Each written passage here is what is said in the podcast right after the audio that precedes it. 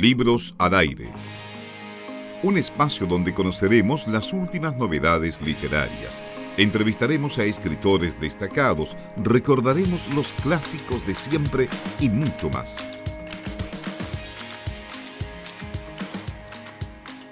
Estamos de vuelta, estamos acompañándoles en Libros al Aire, como siempre aquí en la radio Universidad de Concepción, en el 95.1 en FM y también en radioudec.cl.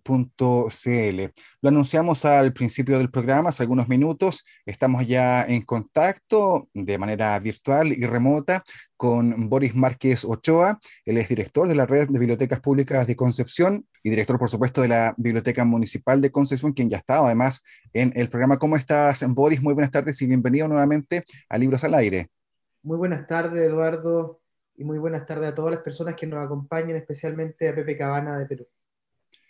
Tal cual se, nos adelanta Boris, la idea de conversar aquí en esta ocasión es por el seminario Herramientas Innovadoras para la Mediación Lectora y en ese contexto también nos acompaña efectivamente Pepe Cabana, él es escritor y narrador oral peruano, Pepe Cabana Coyachi, quiero decir, eh, director y gestor cultural también y uno de los principales expositores del Kamichibai, no solamente en Perú, sino que yo diría, y así lo hemos visto también en gran parte del mundo. Pepe, muy buenas tardes y bienvenido también a Libros al Aire.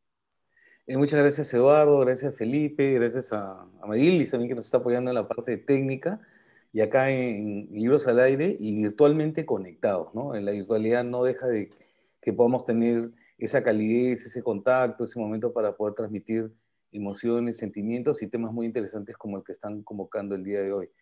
Bueno, gracias por, por esa deferencia, Boris, ¿no? de la presentación, por invitarme a este evento voy a tener el gusto de compartir eh, en este seminario acerca del kamishibai, ¿no? que es el teatro de papel japonés. Y sí, eh, nunca me imaginé que gracias a este gusto por la lectura, ¿no? de poder motivar a que todos eh, escriban sus historias, las puedan dibujar, pintar y compartir, me llegara a conocer esta técnica realmente maravillosa que se promueve mucho en Japón. He tenido la oportunidad de estar ahí ya en cuatro oportunidades por diversos proyectos de Kamishibai y la imagen es muy potente, es muy visual, entonces eh, el idioma increíble, ¿no? Eh, no es un impedimento para disfrutar de, la misma, ¿no? Yo siempre eh, le digo a los profesores, a los niños, vamos a escribir una historia y todos van a querer siempre hacerlo mejor, por ejemplo. Pero si les digo, ¿por qué no me cuentan su historia? ¿Quiénes fueron tus abuelos? ¿De dónde llegaron? Entonces en eso nadie nos gana y eso fluye. Entonces desde la identidad es un trabajo que uno debe y considera empezar a trabajar y como digo, antes de contar una historia, cuenta tu historia. Bueno, de hecho, vamos a tocar varios de los puntos que ha, que ha mencionado Pepe aquí. Em, yo les saludo también rápidamente, me sumo también a las celebraciones de este, de este seminario llamado Herramientas Innovadoras para la Mediación Lectora, que entendemos comenzó este miércoles 12 de mayo, eh, Boris. Eh, sé que estamos ni siquiera a la mitad de la fiesta, pero ¿cómo han observado la participación de la gente? ¿Cómo han sido las convocatorias y, y, las mesas propias del seminario? Estamos muy felices por la convocatoria. 217 personas se han enlistado eh, para los talleres, para los laboratorios.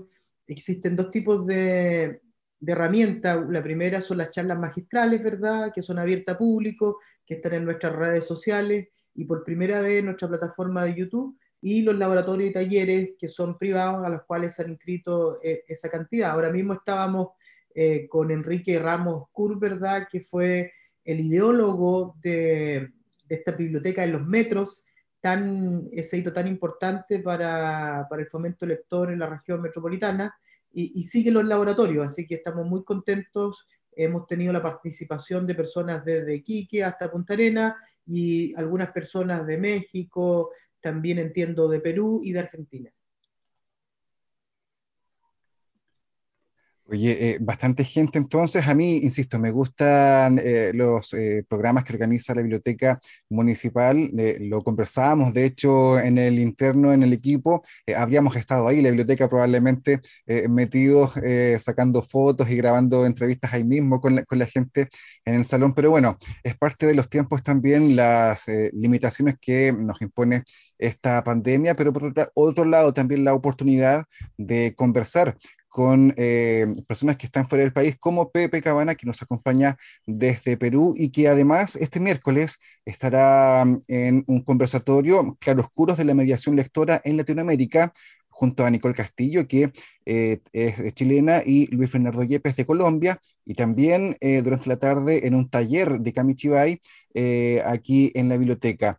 Pepe, a mí me gustaría que tú nos contaras en primer lugar si, cómo te sientes tú por esta visita. Entiendo que no es la primera vez, pero además en esta ocasión es una forma virtual. Ya nos, tú nos dejabas entrever ahí cuando nos saludaste parte de, de la dimensión que cobra este trabajo a través de virtualidad profundicemos un poco también sobre esto y em, sobre esta presentación, claro.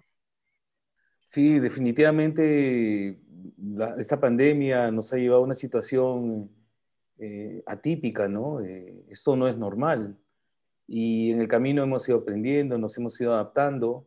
Se supone que eh, éramos, teníamos accesibilidad, tenemos este acceso a la tecnología, pero en realidad quizás era un tiempo dedicado más a la búsqueda de entretenimiento, más no de contenido.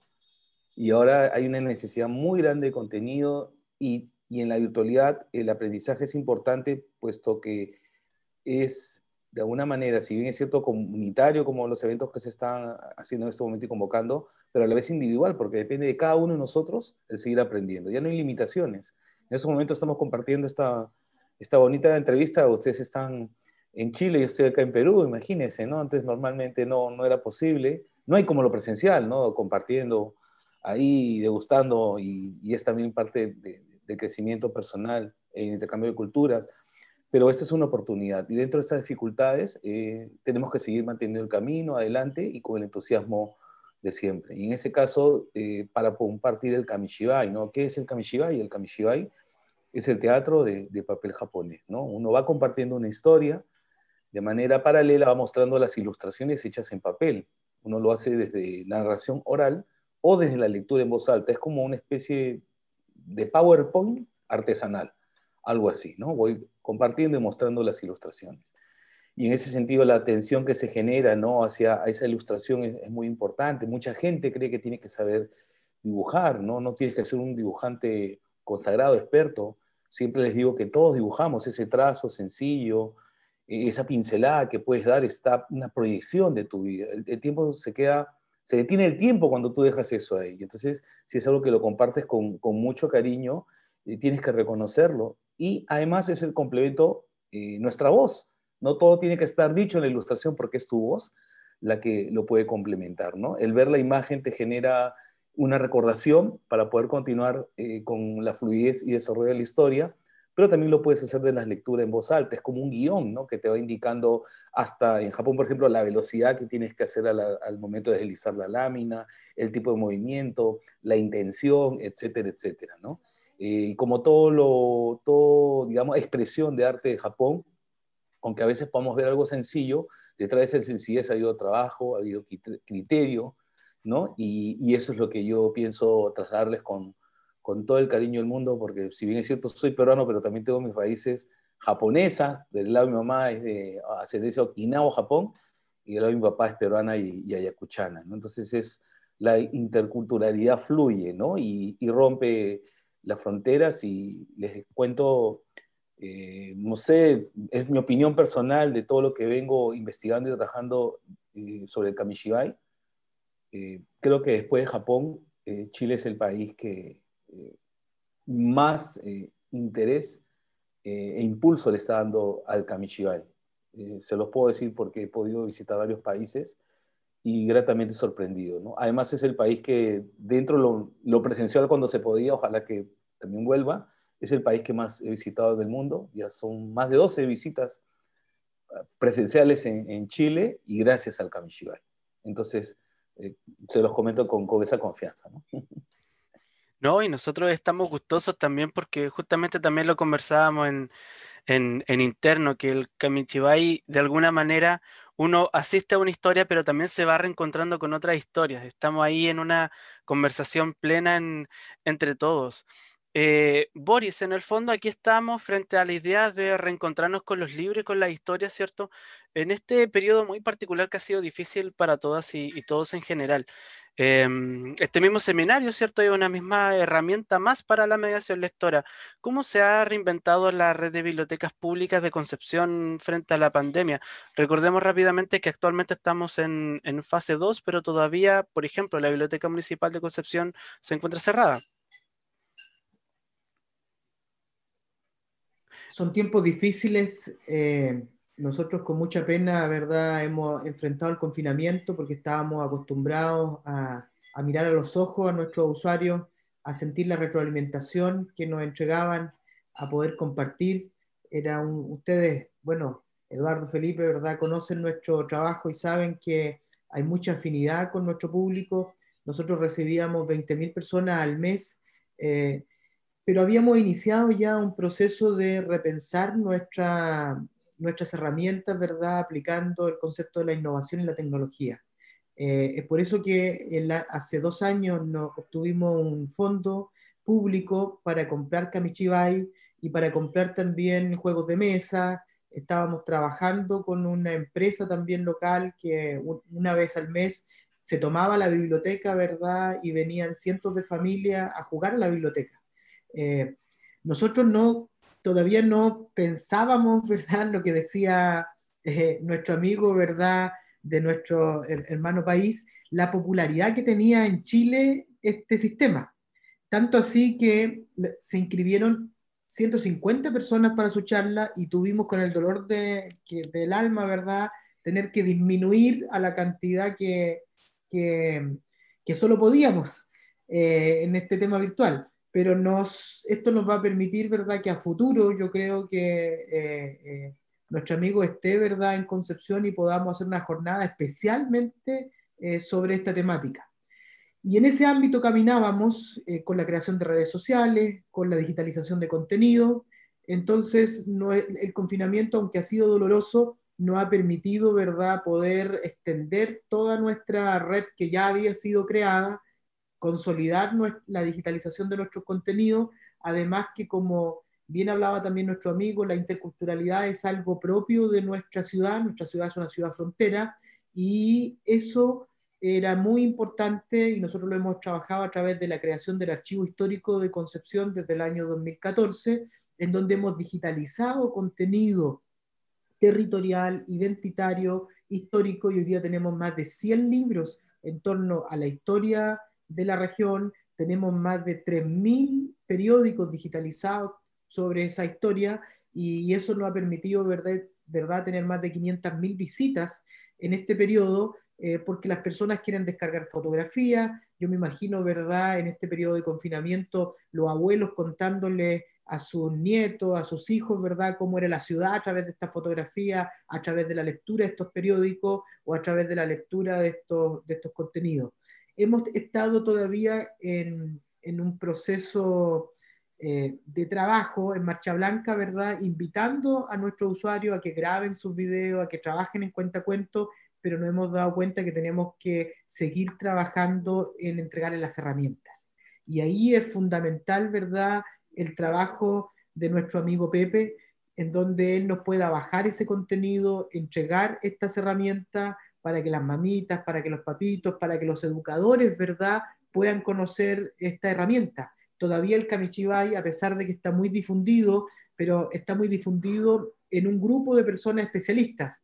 Pero la gente todavía nos pregunta qué es el Kamichibai, ¿verdad? ¿A qué se refiere? ¿Por qué un nombre tan raro, verdad? ¿Es algo originario de nuestros pueblos? ¿Es algo latinoamericano? ¿Es algo que viene de afuera?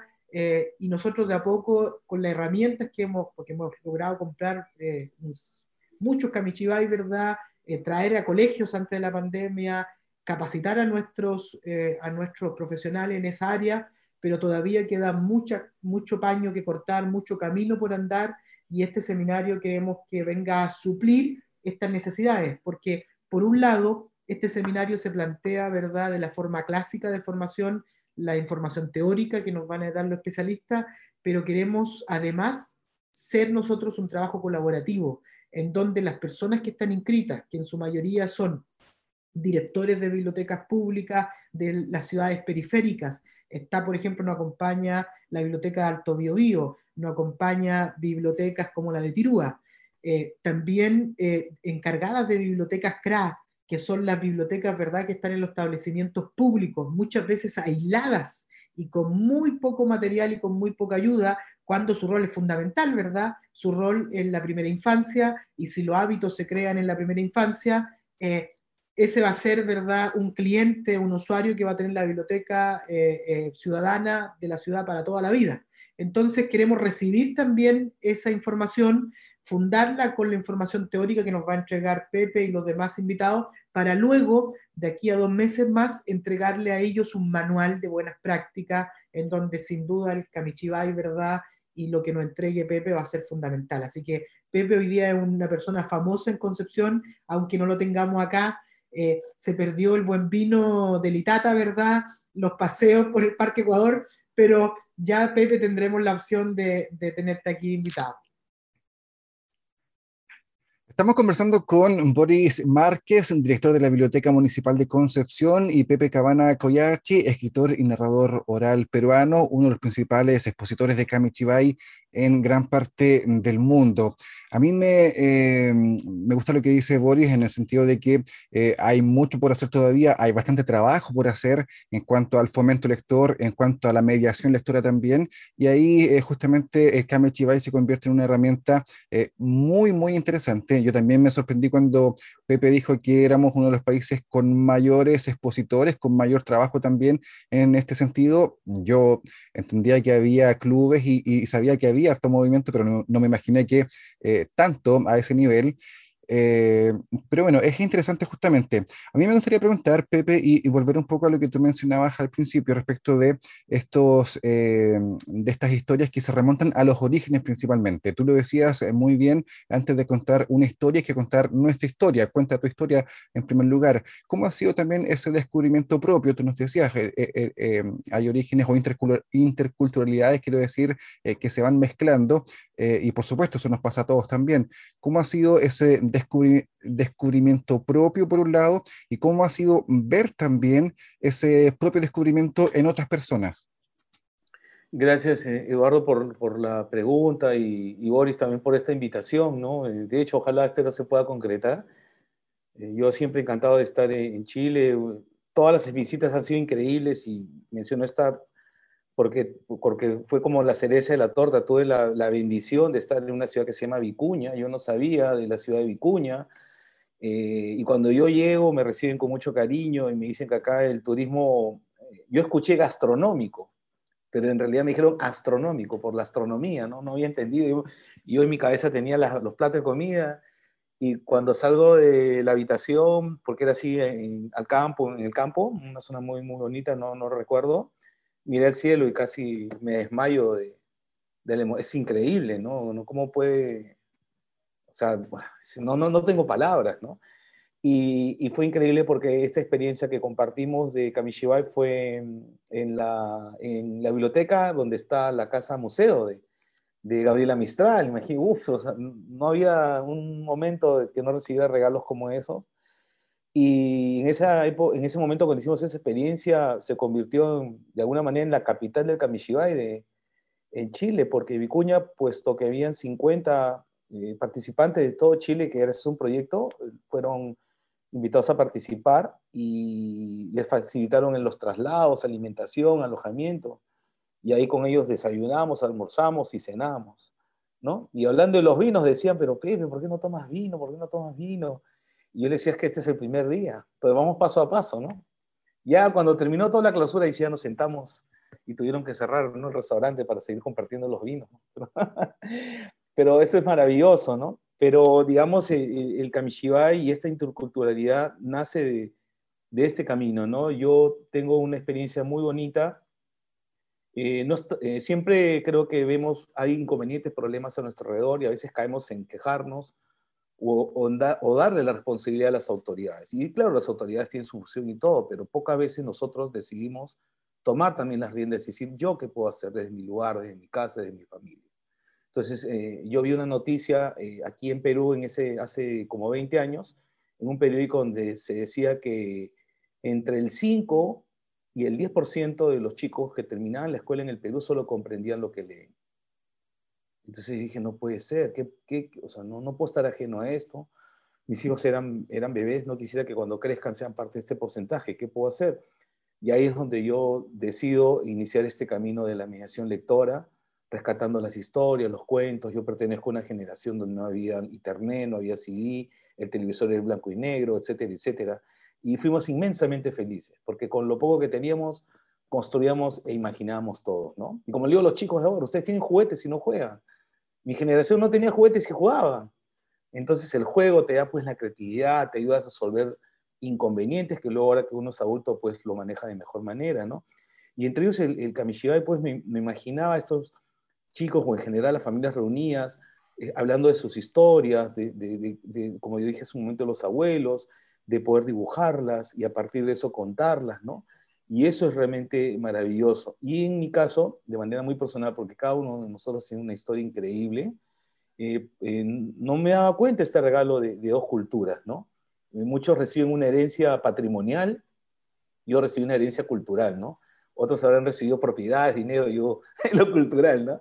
En ese sentido lo, lo digo de esa manera, pero fue increíble, ¿no? Entonces, fue un camino de reconocimiento primero y de hacer un homenaje a mis raíces. Porque si ellos ya no están, digo, yo, estoy aquí. Y si estoy aquí, quiero que eso se mantenga. Y soy diseñador de profesión. Entonces, eh, yo estaba en la búsqueda de un lenguaje que tenga un equilibrio entre la palabra y la parte visual.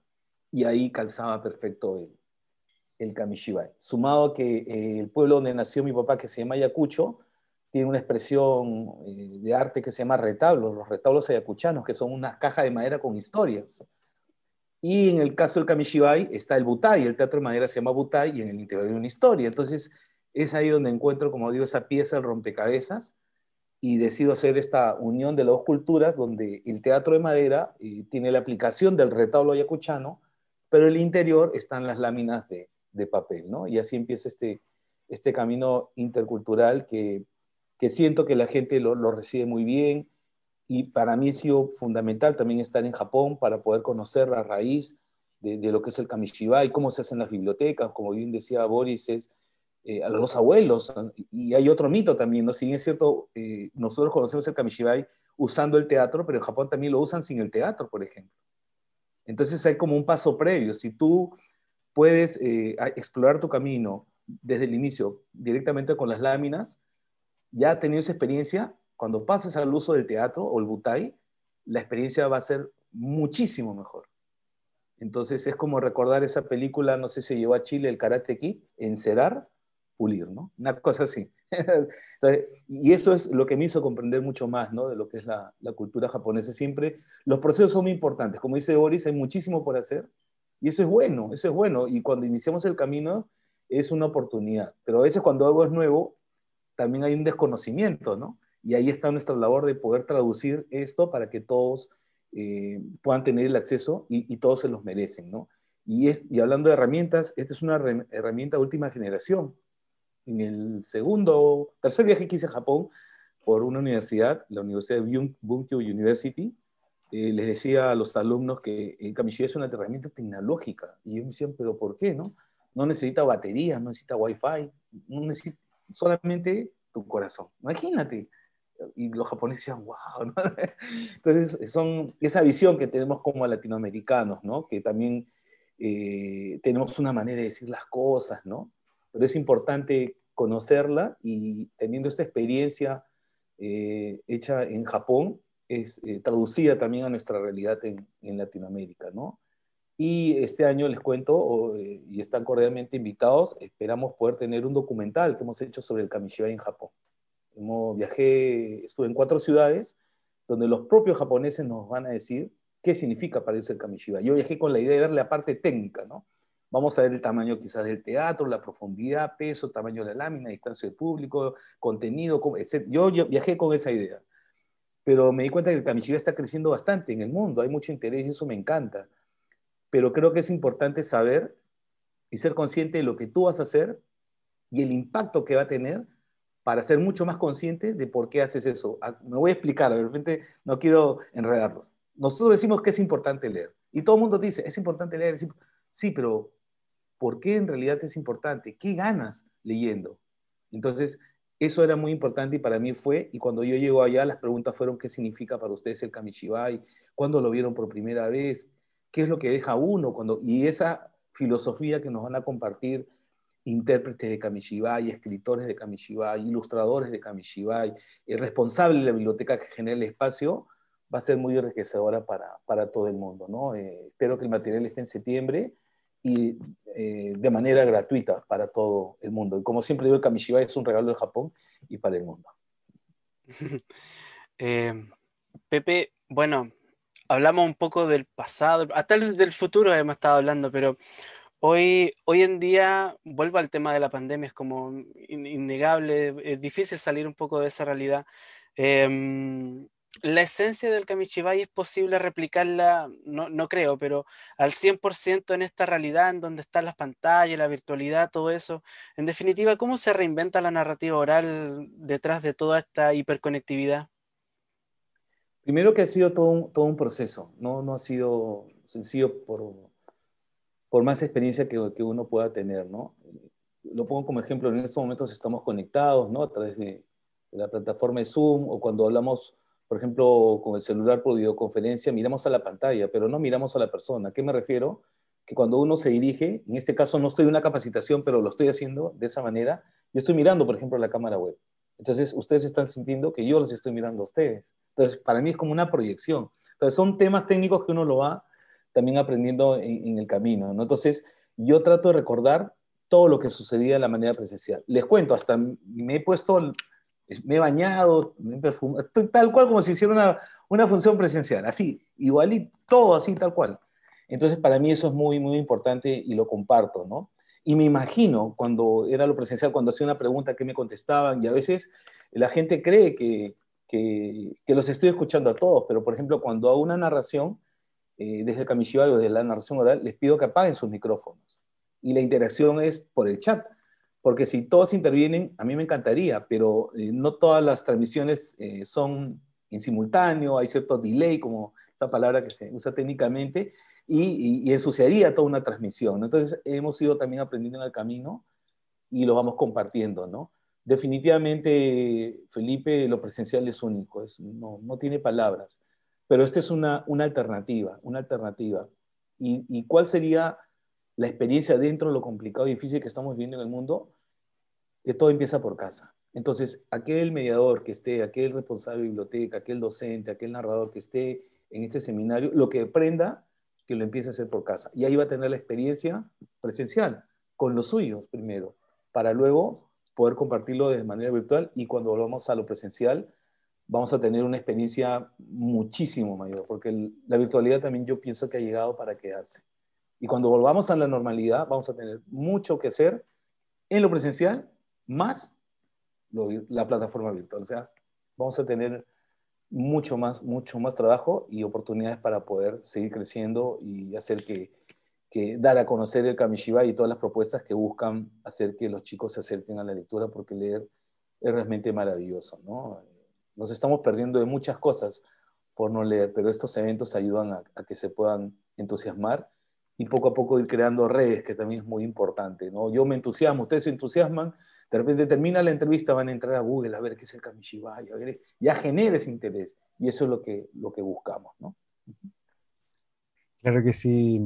Estamos conversando con Pepe Cabana Koyachi. Él es uno de los principales expositores de Kamishibai en el mundo. Estará este miércoles 19 de mayo por la mañana en un conversatorio virtual, Claroscuros de la Mediación Lectora en Latinoamérica y también este mismo miércoles en el taller individual Kamichibai, el teatro de papel japonés para la mediación lectora e identidad. Nos acompaña también Boris Márquez, director de la Biblioteca Municipal de Concepción, a propósito, claro, de este seminario Herramientas Innovadoras para la Mediación Lectora. Boris, para ir cerrando, me gustaría preguntar em, si las actividades y, los, y las charlas o los conversatorios van a quedar disponibles también en la web o las redes sociales para poder verlas quienes no, no podamos entrar a alguna de ellas y por supuesto también la expectativa para estos últimos días que quedan de este seminario esta semana, que termina este jueves, entiendo.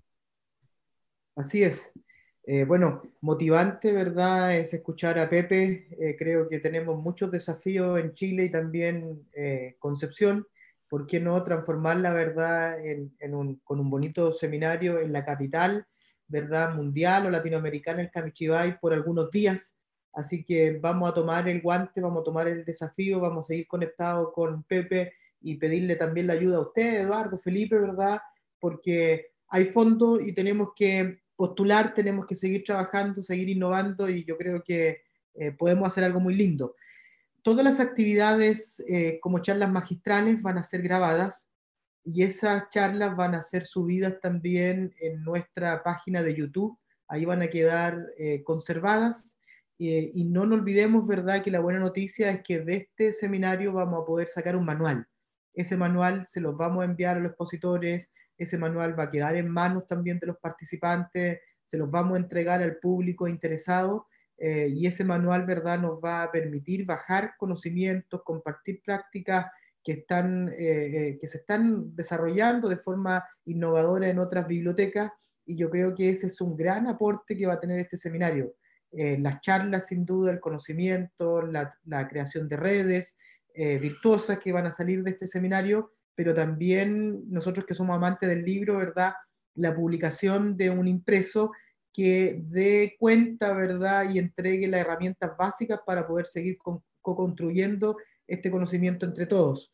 Eh, hasta ahora estamos muy bien con los invitados, eh, con mucha sintonía de las personas eh, y esperamos que hasta el día jueves, ¿verdad? Que es víspera aquí, Pepe, de, una, de, un, de un feriado, por lo tanto, esperamos que también la gente se quede hasta el 20 eh, los feriados, ¿verdad?, hacen que la gente se vaya de las ciudades, pero, pero esperamos, ¿verdad?, que eso no ocurra y que la gente esté con nosotros hasta el día 20 eh, eh, y podamos entonces compartir con las personas y seguir recibiendo ese feedback que tanto nos interesa, especialmente, y yo lo vuelvo a recalcar, ¿verdad?, de las bibliotecas CRA, de las personas, de los educadores, de los encargados que están trabajando con la primera infancia.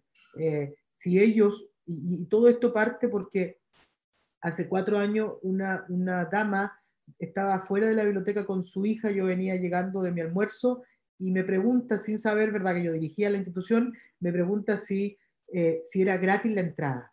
Y, ahí vemos, ¿verdad?, eh, también las cifras eh, son tristes, las que nos contó Pepe en Perú, también en Chile, ¿verdad? aquí en Chile, dos de cada cinco personas, ¿verdad?, no entienden tampoco lo que lee. Eh, según datos oficiales. Por lo tanto, eh, hay mucho trabajo que hacer y hay un desapego y a veces observan a la biblioteca como un bien de lujo. Eh, es bonita nuestra biblioteca, ¿verdad? Pero no es un bien de lujo, sino es un bien necesario. Nuestros padres fundadores, cuando crearon la República, una de las primeras instituciones que instituyen, ¿verdad?, en la biblioteca y en el decreto inicial dice, las grandes naciones se dan grandes bibliotecas y todos cooperaron con libros, ¿verdad?, que tenían, con algunos recursos, y ese pensamiento de los padres fundadores son los, son, es el pensamiento que tenemos que seguir manteniendo la biblioteca como una institución democrática, la más democrática de todas las instituciones de una ciudad, como una institución inclusiva y como una institución, ¿verdad?, especialmente para eh, la educación formal e informal y para los menores. Así que muchas gracias por la invitación. Muchas gracias a Pepe, ¿verdad? Que muy ilustrativo escucharlo. Nosotros estamos muy contentos en realidad de poder estar junto a ustedes, eh, tanto con Boris como con Pepe, a pesar de la virtualidad, digamos, eh, de poder conversar y poder eh, estar junto a ustedes, insisto, en este programa. Queremos agradecer por el tiempo que han dispuesto y también por todas sus intervenciones, por lo que nos han enseñado, principalmente Pepe, por lo que nos ha enseñado en estos minutos. Queremos al mismo tiempo desearles mucho éxito, a, tanto a Boris en la gestión de este seminario, por supuesto, y todo lo que los desafíos que implica el trabajo este año año y por supuesto a Pepe en todo su trabajo. Muchas gracias por acompañarnos y esperamos que estén muy bien. Muchas gracias también por la oportunidad, cuídense mucho Y me voy con esta frase que acabo de escribir, Perú y Chile juntos por la paz, la lectura y el camisón. Que así sea. Así es. Cuídense mucho, exactamente. Bueno, en este libro al aire hemos estado con Pepe Cabana, ¿cierto? Boris Márquez.